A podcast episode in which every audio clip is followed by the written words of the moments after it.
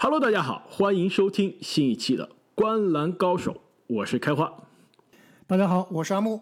这个正经同学啊，依然还在遥远的海滩上疗伤。那本期节目呢，依旧将由我和阿木给大家带来。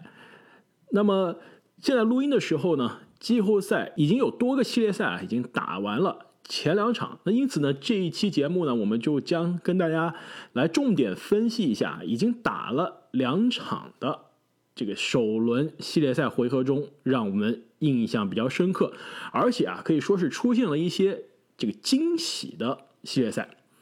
那么，首先让我们来关注一下，也就是昨天刚刚打完第二场的达拉斯独行侠以及洛杉矶快船的这一组对决。那么两场战罢之后呢，独行侠是以二比零领先，这个排名更加靠前、夺冠呼声更高的快船队。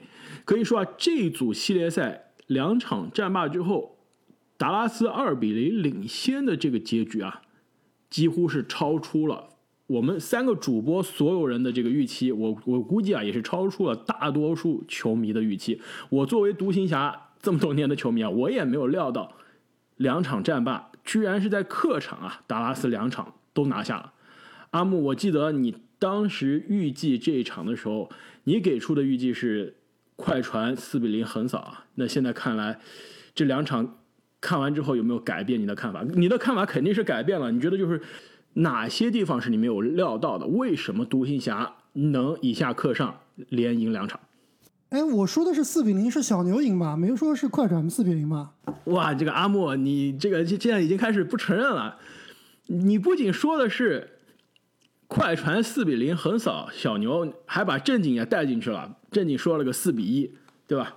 这你们俩非常不看好这一组系列赛中的小牛啊，其实让我是有点惊讶的。毕竟去年不是全员健康的独行侠也是至少打了六场，对吧？今年独行侠又多了一年的经验啊，其实是有实力去挑战的。当时我的预测是独行侠二比四输掉啊，但是我说实话没有想到，两场战罢之后，独行侠是先抢下了这两场的胜利。所以阿木，你觉得两场看完之后，你最大的感受是？就有点复杂，特别是像我这种选了快船晋级的球迷啊，对于这两场比赛快船的表现还是相当失望的。那其实我们还是先说一下小牛这边吧。这两场比赛其实跟我之前的节目聊两支球队对阵的时候预测是呃考虑到的关键因素是一样的，就是小牛这两场比赛之所以能赢啊，主要是靠他们非常不讲理的三分球。那这是这两场比赛呢？第一场比赛，独行侠三分球三十四投十八中，百分之五十二点九的命中率。第二场比赛，三分球三十六投十七中，百分之四十七点二的命中率，都是非常非常逆天的数据。其实，在首轮分析的节目中，我聊到，独行侠其实本赛季他的投篮三分球出手是联盟第六，但是他们的准度啊，其实只在联盟中游的，所以他们是非常依赖三分球，但是呢，三分球又不是这么准的。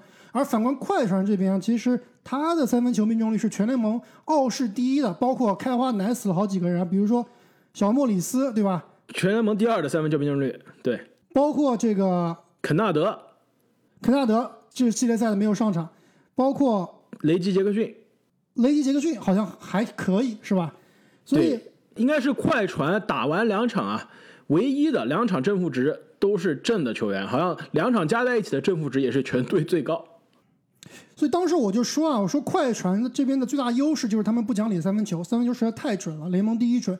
小牛这边的 X 因素就是他们的三分球能不能投得进。那快船这边啊优势荡然无存，小牛这边 X 因素啊凸显的非常非常的明显。所以我觉得这个是胜负手。那至于大家聊最多的，可能也是说实话最关键的还是卢卡的发挥了。但是我对于卢卡的发挥并没有特别惊艳吧，就是卢卡打成这样，我觉得大家都不应该非常吃惊，大家都知道他的水平了。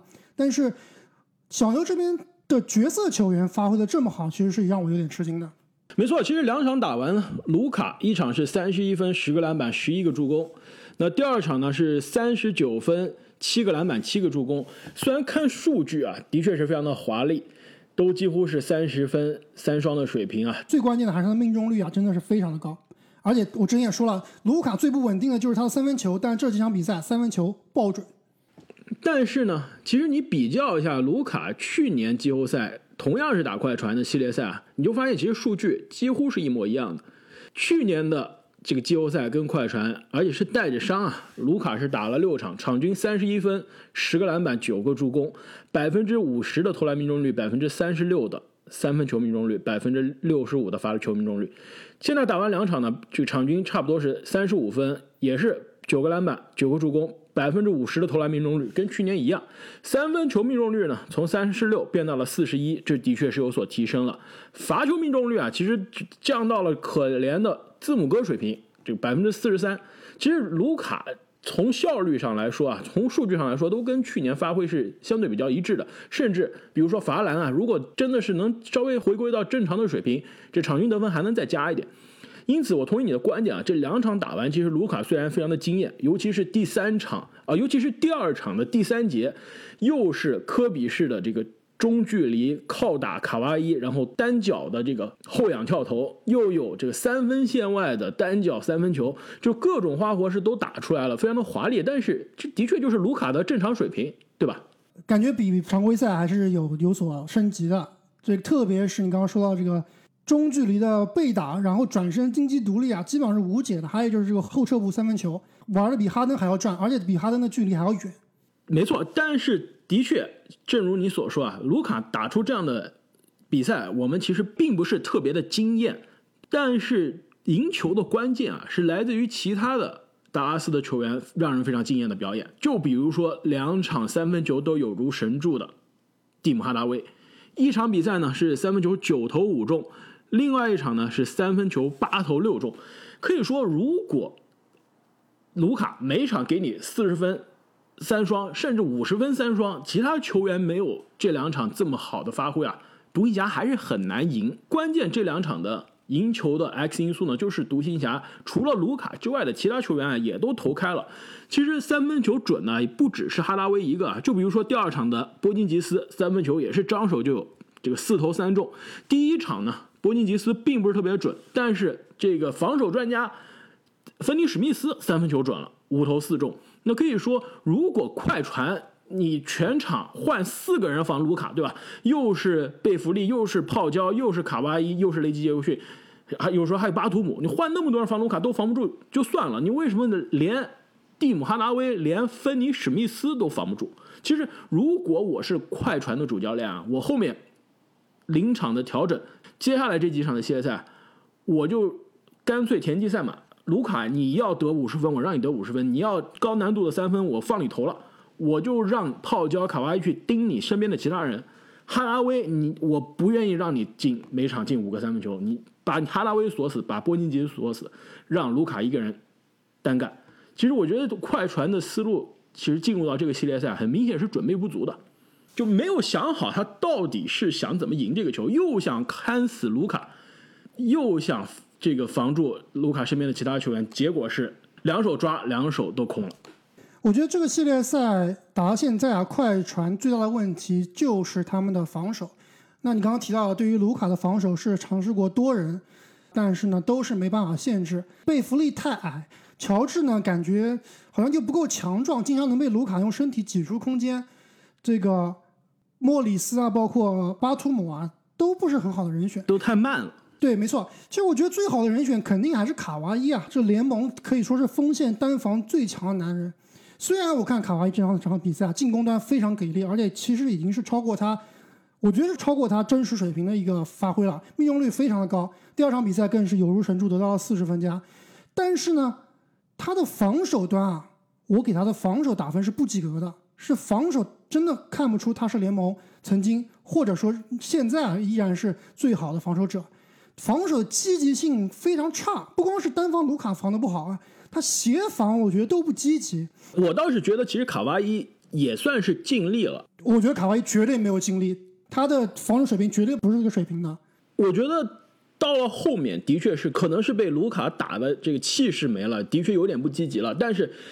刚上来防的时候，其实还是防得很卖力的。但是说实话，卢卡这几场呢打的的确有点有如开挂，有点无解了。这个进攻是为所欲为，这的确是让卡哇伊啊最后防的有一些力不从心。而且更关键的是，如果我是卡哇伊，这个卖命的防卢卡，而且我还半场作为这个肩扛球队的进攻，半场给你三十分，但是我身边的其他队友都给我漏人，这我我我其实越打也是越没有劲啊。其实你说达拉斯独行侠打了两场，将近全队百分之五十的三分球命中率。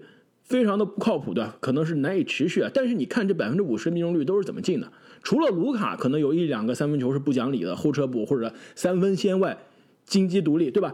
但是你看芬尼史密斯和哈达威的三分球都是怎么进的？几乎都是空位啊，或者说不是大空位，基本上也是面前一步没人的那种三分球。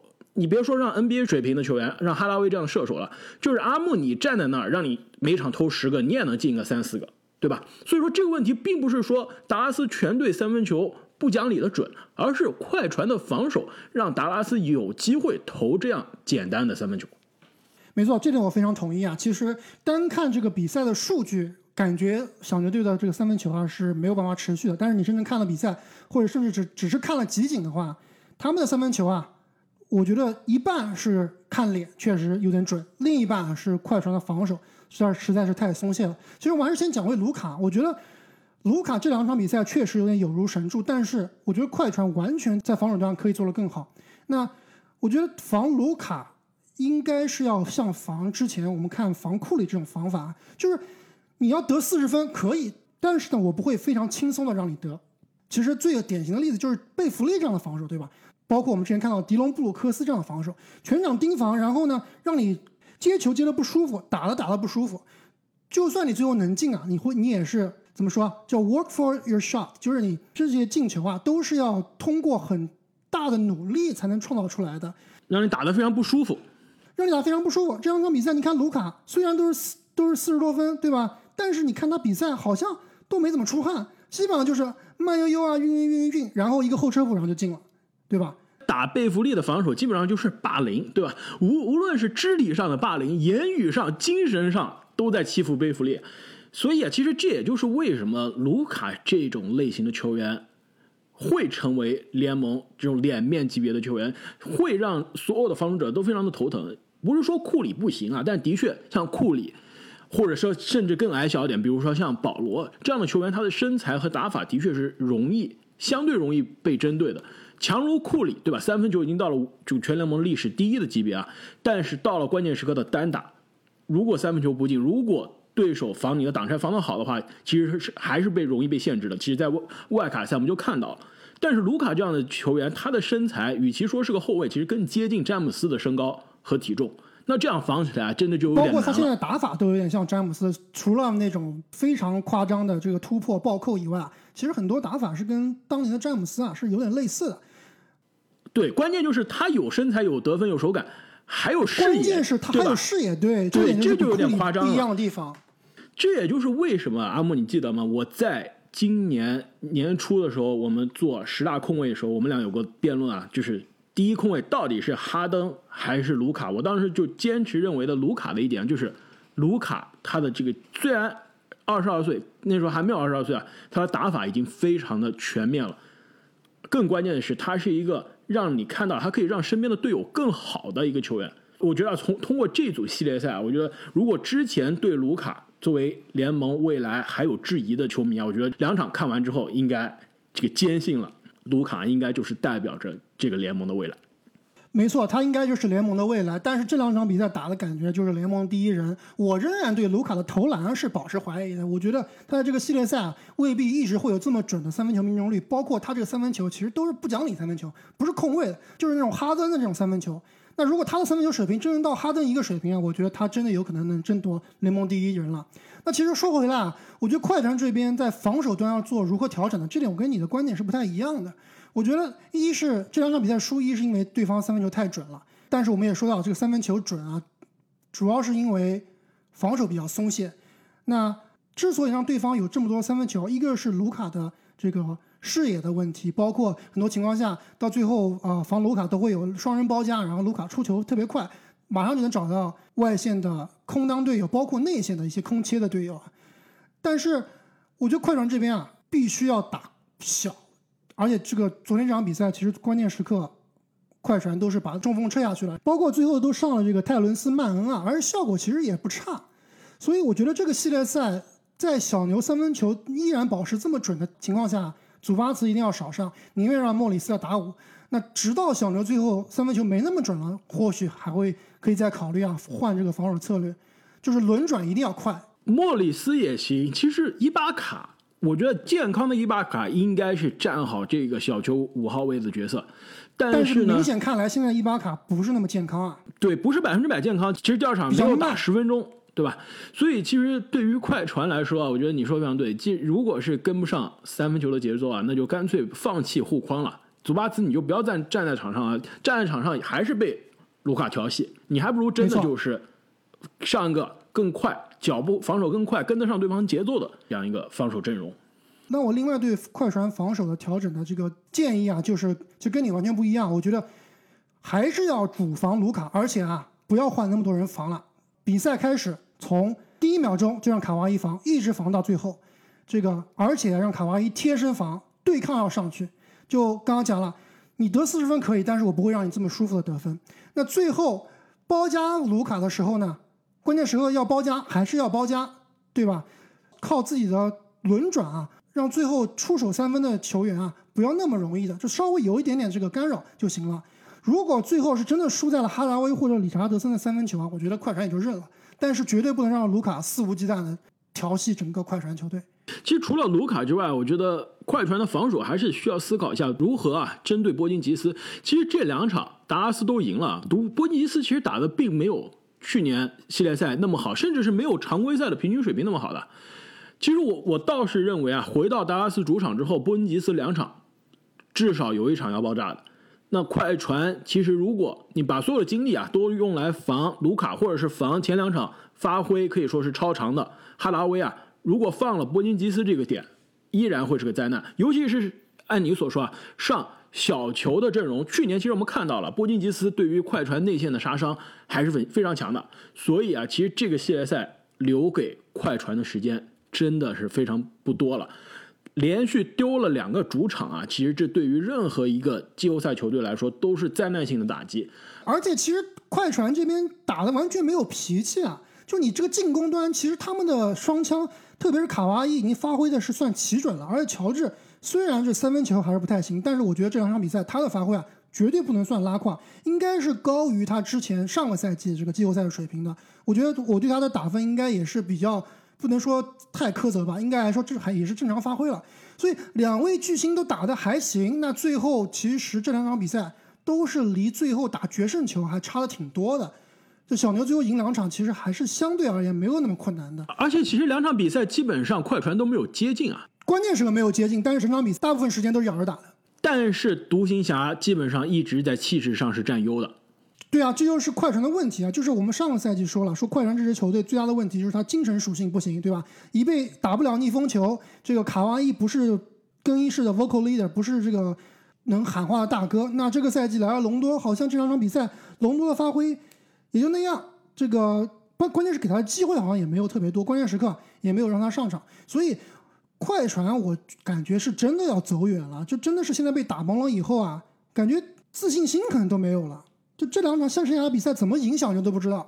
其实说到这个场上的这个喊话的人，或者说场上的这个领袖啊，最近其实同样的洛杉矶的球队呢，这个湖人队也是在季后赛第一场是遇到了一些麻烦，第二场其实赢的也非常焦灼，然后在这个美国的。这个网络上就是 Reddit NBA Reddit 上有网友就发了一个视频，就是第二场的关键时刻，这个波普有个三分球该投的没有出手，詹姆斯在暂停之后啊，应该是第四节的最后时刻，就盯着波普骂了一顿。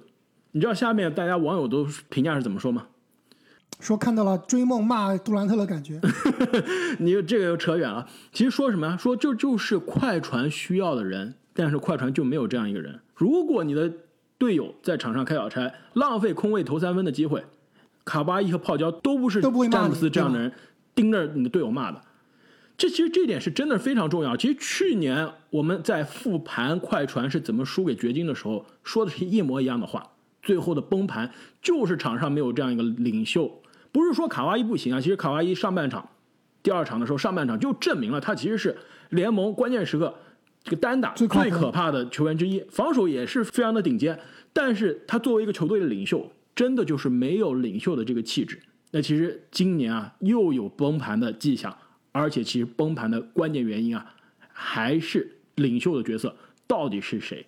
其实对于快船来说啊，第三场是必须要赢下的比赛，零比三落后，那基本上就意味着这个赛季即将提前结束了。但是对于快船来说啊，如果要在客场赢下这场比赛，真的是非常难。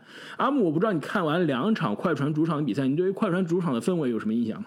很安静你有。没有觉得他的球场非常非常的空，对吧？相比，比如说麦迪逊广场花园，比如说犹他爵士的主场，真的是太安静太空了。一方面是因为加州洛杉矶的这个疫情管控啊非常的严格，其实后面啊湖人的主场也可能会遇到类似的问题啊，就是球迷的数量明球迷数量确实少，明显少，而且快船这个主场的设计，我不知道真的是谁去设计的，非常的灾难。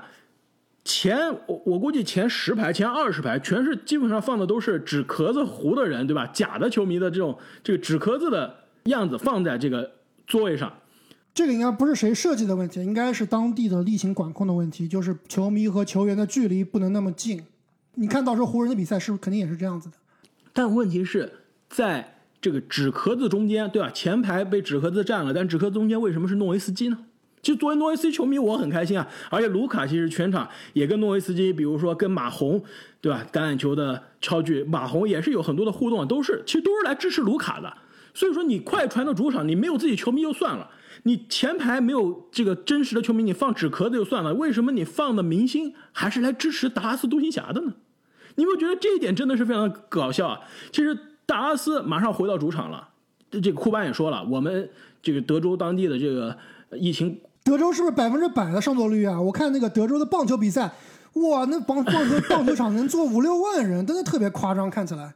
好像不是百分百，也是接近百分百了。据说是一万六千的球迷，而且达拉斯的主场季后赛我是看过了，二零一六年首轮打双少的雷霆，我当时是在现场的。可以说，这个主场的气氛啊，跟全联盟任何一支球队比都不输给任何一个球队。所以说，如果快船在自己的主场，对吧？去年说崩盘，有可能是，呃，球队不适应，没有主场，对吧？在在气泡里面，然后泡椒又说了自己心情非常的不好。今年没有借口了，你是在家输的，你是在主场输了两场，马上你如果你主场都赢不了你的两场，都崩盘了，你去对面这个球迷，对吧？山呼海啸的一万六千人的主场，非常恐怖的主场气氛，你还能再赢球吗？其实对于快船来说啊，这真的是非常难完成的一个任务。没错啊，真的是我感觉快船确实是有点悬了。我知道开花你肯定要说啊，如果这个系列赛快船赢不下独行侠的话，那基本上他们这个所谓的快船王朝第二代，就是快船王朝都是能只要能进了二轮就算王朝了啊。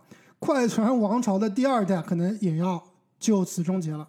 没错，你这个王朝是对于这支球队的历史而言的，对吧？其实我们仔细想想，洛杉矶快船就是这个快船从美东搬到美西的洛杉矶之后，其实队史真正的高光时刻没有，几乎是没有的。就是格里芬保罗小乔丹了，应该就是这个对吧？对，但他的高光时刻是什么呢？到了季后赛还是没有迈过二轮，对吧？唯一的高光时刻可能就是保罗在季后赛第七场首轮的绝杀没了，但是那年依然是没进西决。真正其实让球迷看到最大希望的这个高光时刻是什么？就是二零一九年的夏天签约卡哇伊的职业。你如果你的球队的过去这几年的最让你感到开心的时刻是签约卡哇伊的这一个晚上，而不是之后卡哇伊给你带来的那任何一个季后赛的成功啊，其实这是非常让人失望的。去年崩盘了，今年还没崩盘，但是已经在崩盘的边缘了。而且卡哇伊今年是可以成为自由球员的。更关键的是，快船一直到二零二七年之前都没有自己的首轮签。那这其实对于这支球队来说是一个完全完全输不起的节奏了。的确，球队是锁住了保罗·乔治，至少是两个大腿中有一个是锁住了。但是卡哇伊其实是在这这一段关系中是有这个主动权、是有话语权的，他完全可以选择离开。加盟其他更有夺冠希望的球队，而且球队薪金空间其实也是浪费在了莫里斯在肯纳德这些都不一定在季后赛上场的球员。所以对于快船来说，接下来的比赛都每一场都是必须要赢下的比赛。而且对于快船来说啊，我们想象的是怎么到这个境地的？季后赛开打之前，常规赛最后还有几场比赛，快船是故意输球，选择独行侠这个对手的，而不是对吧？如果他真正全力去打的话，他完全是西部的第三名，首轮是打开拓者的，对吧？他为了可能是避开开拓者啊，可能更重要的是为了这个减少早早遇到湖人的概率，他主动选择了独行侠。但是没想到，独行侠其实是抱着复仇的这口气来的，而且独行侠历史上就是有这样的传统的。二零一五年的季后赛输给了太阳，二比四输给太阳。第二年季后赛遇到太阳，四比二赢了太阳。零六年总决赛二比四输给了热火，一一年总决赛遇到的还是热火，你猜怎么样？还是四比二。就是你去年怎么赢我的，我再次遇到你，我就是怎么样赢你的。去年季后赛就是四比二，快船。赢了独行侠，今年独行侠看样子又可能是四比二，甚至更少的比赛就要解决这个系列赛了。那如果快船真的在首轮出局的话，确实卡哇伊留队的概率是非常低的。那到时候我们肯定要出一期节目了，就是快船的对阵下药节目。其实我现在可以透露一下，我对快船对阵下药的最大解药，就是搬家，别在洛杉矶待了，跟湖人是竞争不下去的。我觉得最好的方法就是快船搬到旁边的圣地亚哥，哎，圣地亚哥快船肯定靠谱。其实说到这个啊，这个其实在多年之前就有过讨论了，而且快船跟圣地亚哥这个城市呢，历史上也是有渊源的。但关键是球队老板已经投资了，在洛杉矶的这个郊区投资，决定要建一个新的球场了。其实这个球队想搬家是很难的，他现在顶多是搬家是搬离斯台普斯，对吧？不跟湖人老大哥。抢主场了，但是他其实这个城市他是跑不掉了，除非鲍尔默说，我我也不想在洛杉矶待了，我带着球队，比如说回哎回西雅图，对吧？鲍尔默以前是微软的，我我现在回到华盛顿州，回西雅图了，正好西雅图缺个球队，我觉得这还有点可能。但是从球队的人员和阵容上来说啊，的确这个对症下药，如果我们今年夏天要做的话，真的是一个非常难完成的任务，这个药还真不知道该怎么下。那其实，与其说快船首轮被淘汰要对症下药，我们之前其实也说过，如果雄鹿在首轮啊打不过热火的话，那他也是要对症下药，而且这个是无药可救的。没到无药可救这么可怕，但的确是第二次进入我们对症下药，这可能是要开历史先河了，对吧？尼克斯吃了一次药就好了，勇士吃了一次药没完全康复，但是基本上也是解决了一点问题。那如果雄鹿第二次同样的问题，进入到我们对症下药，那的确是一个非常尴尬的局面。那下面我们就聊一下这个雄鹿和热火的对决吧。其实我们刚刚说，独行侠两场战罢二比零领先快船是有点意外啊。其实说实话，雄鹿两场战罢二比零也是让很多球迷啊有有所有意外的，特别是第二场，对吧？在第一场非常艰难的加时赛险胜之后，第二场赢的是真的是。非常轻松啊，而且雄鹿也是创造了队史的季后赛的三分球命中的记录，可以说也是跟打独行侠一样，三分球手感这个火的热的发烫。没错啊，其实我觉得第二场的参考价值并不是非常高啊，就像你刚刚所说啊，他打出了这个球队历史上最强的一个三分球表演，那直接第一节直接是一波三分雨就把热火带走了。没错，半场给你七十八分。半场的比分看完，你还以为是三节已经战罢了。没错啊，所以这场比赛其实我们能聊的也不算特别多，这基本上就是三节垃圾时间了，对吧？但是关于第一场比赛，其实我们之前的节目有聊到过啊，就是热火其实当时我的看法是，热火其实他们的双星巴特勒和热巴发挥的都一般，最后还能拖进加时赛，其实感觉是有戏的。那第二场一波被带走，现在整个这个。呃，势头啊都在雄鹿这边。虽然是两个雄鹿的主场，那热火马上回到迈阿密，是不是这个当地球迷啊也能给这支球队啊带来不一样的活力？要知道，其实佛罗里达他们的这个上座率应该也是很高的。这个共和党的州啊，其实对于这个疫情的管控是比较松的。但是我总体来看这个系列赛，因为我之前是看好热火的嘛，但现在看起来其实有一点有点难了。对于热火来说，真的有点难了。阿木，你当时选择的是？热火四比四比三热火。我觉得与其说是热火打的差吧，其实我更要把更多的这个褒奖给雄鹿队。那我们之前说这个雄鹿队这个赛季最大的区别就是有了引进了霍勒迪。那常规赛看起来好像跟之前的比赛，上个赛季的雄鹿啊差距不大，甚至说有可能还没有之前一个赛季的雄鹿那么给力。但霍勒迪在季后赛到底能给球队带来什么呢？我之前是不知道，没有没有这个概念的。但这两场比赛看下来，霍勒迪是真的给力。第一场比赛二十分十一个篮板，而且包括关键时刻的一个上篮，对吧？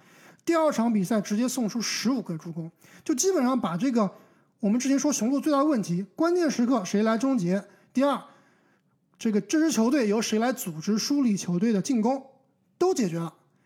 而且最关键的是，他把这个之前极其拉胯的一个布莱德索啊给换掉了。就布莱德索对于这支球队可能是这个负五十的影响力，那。直接变成了正三十的霍勒迪，这个差距，这个反转是很大的，所以有可能啊，今年的雄鹿可能真的是被我们低估了。呃，这个我们最起码是被我低估了。对，被你低估了。我是坚持的认为，今年的雄鹿虽然大家预期比较低，但是是很可能在季后赛突破自我，而且是创造一些惊喜的。其实。两场战罢，虽然第二场赢的让我有点吃惊啊，但是其实我并不是非常的意外的，特别是霍勒迪的作用。其实，在引进霍勒迪之前，我们对阵下药，其实我也推荐了霍勒迪。霍勒迪其实一直就是全联盟最被低估的球员之一，都不是说最被低估的防守球员。我们之前说了，利阿德上了 J.J. 雷迪克的节目，两个人都作为 NBA 球员公认说联盟最好的外线防守者是谁？霍勒迪。其实很多时候我们对吧，球迷大家讨论谁防守好，谁防守不好。其实你听听真正在球场上跟每个防守者都对抗过的球员，你听听他们自己是怎么说的。霍勒迪就是公认的全联盟大家觉得最好的外线防守者之一，最被低估的球员之一，也是最好的队友之一。那其实这个引援，整个赛季来看啊，雄鹿的这个引援都是有点被大家低估了。霍尔迪其实，在赛季初因为新冠的原因啊，因为因为缺阵的原因，其实让大家觉得，哎，这个引援是不是有点失败啊？雄鹿也是有点低开高走的这个节奏。但是季后赛两场打完，很明显，雄鹿是在去年的那支球队的基础上啊是有了质的提升。而且除了霍尔迪之外，我们当时也说了，雄鹿他们的深度不太行，但是这两场比赛好像深度也可以，就波蒂斯啊、福布斯啊，包括塔克打的都挺好的。打的都挺好，而且我当时在这这一组对阵的时候，我分析雄鹿的优势就是引入了霍勒迪，应验了。我说雄鹿的 X 因素就是三分球，那第二场给你创纪录的三分球也是一波流带走，所以其实这两场雄鹿啊，看完我并不是非常惊讶的。我惊讶的一点呢，的确倒是热火那边的那个男人，对吧？吉米巴特勒，几天前应该是四五天前刚说，我现在进入到季后赛的状态了，我非常的专注。准备开干了，结果呢，两场打完好像命中率应该只有百分之二十五。其实我我倒是觉得，在这个系列赛开始之前，吉米巴特勒说这样的话有点有点不像他的风格。他一直让我觉得都是非常低调，对吧？有一种非常实干精神，在场上用球技说话。但是这话说完，就让我觉得是不是有点像保罗乔治了？说对吧？我要成为季后赛乔治，结果变成笑柄了。那今年吉米巴特勒说我要成为季后赛吉米。现在看来啊，这个也有点悬啊。其实我倒是觉得这个系列赛呢，跟独行侠和快船那个系列赛相比，还是稍微有一些悬念的。到了热火的主场啊，雄鹿要想赢得这么轻松，还的确有点难。所以其实现在我们虽然录音的时候是二比零啊，但是很快很多球迷对吧？听了这期节目的时候，第三场很可能就快要打了，甚至已经开始打了。我倒是觉得这个第三场啊，热火的赢面。可能是更大的，毕竟是回到了主场，而且吉米巴特勒，包括阿德巴约啊，不可能像前两场那么差了，肯定是要反弹的。没错，这点我非常同意你的观点啊，就是如果让我来选的话，这两个二比零啊，哪一支球队能够更有机会反弹，我可能还真要选热火，热火的几率可能还真要比。快船要大一些，当然也不是很大了。我觉得热火这个赛，这个这个系列赛可能也要走远了，最后也有可能就是四比二被淘汰。相比于快船的话，我觉得最起码他们这个精神属性应该不会崩，而且毕竟啊，主场还没开始打呢。那么我们聊完了这两组，本来以为会非常的接近啊，非常的焦灼，但是两场战罢居然是成为了二比零的系列赛。其实我们挑这两场主讲，并不是说一定是最惊讶或者怎么样。我觉得用一个词来形容，就是用一个开花最喜欢用的词，就是这两组对战啊，都到了十字路口上。那对比于，比如说大家非常关心的湖人对太阳啊，一比一的比分，其实我们还有还是有待观察的。或者说篮网对波士顿这一波这个比赛其实也没啥好聊的，基本上就是一波带走了，就差距真的是比较大，对吧？所以这两个系列赛其实还是确实有很多话题，也是我们非常关注的。其实既然聊到湖人，我们很快的说两句啊，我觉得同样是面对着零比一的落后，在第二场湖人的临场的调整啊，很明显是比同城兄弟快船要老辣很多的，而且效果也是非常的明显。同时呢，其实两边都有。关键球员发挥对不稳定的情况，但是湖人的浓眉哥第二场是很快的有了一个反弹的表现，对，又打出了我们说的联盟前五的水平了。而且老詹在关键时刻依然是极其给力，在关键时刻太阳想反扑的时候啊，直接把对方浇灭了。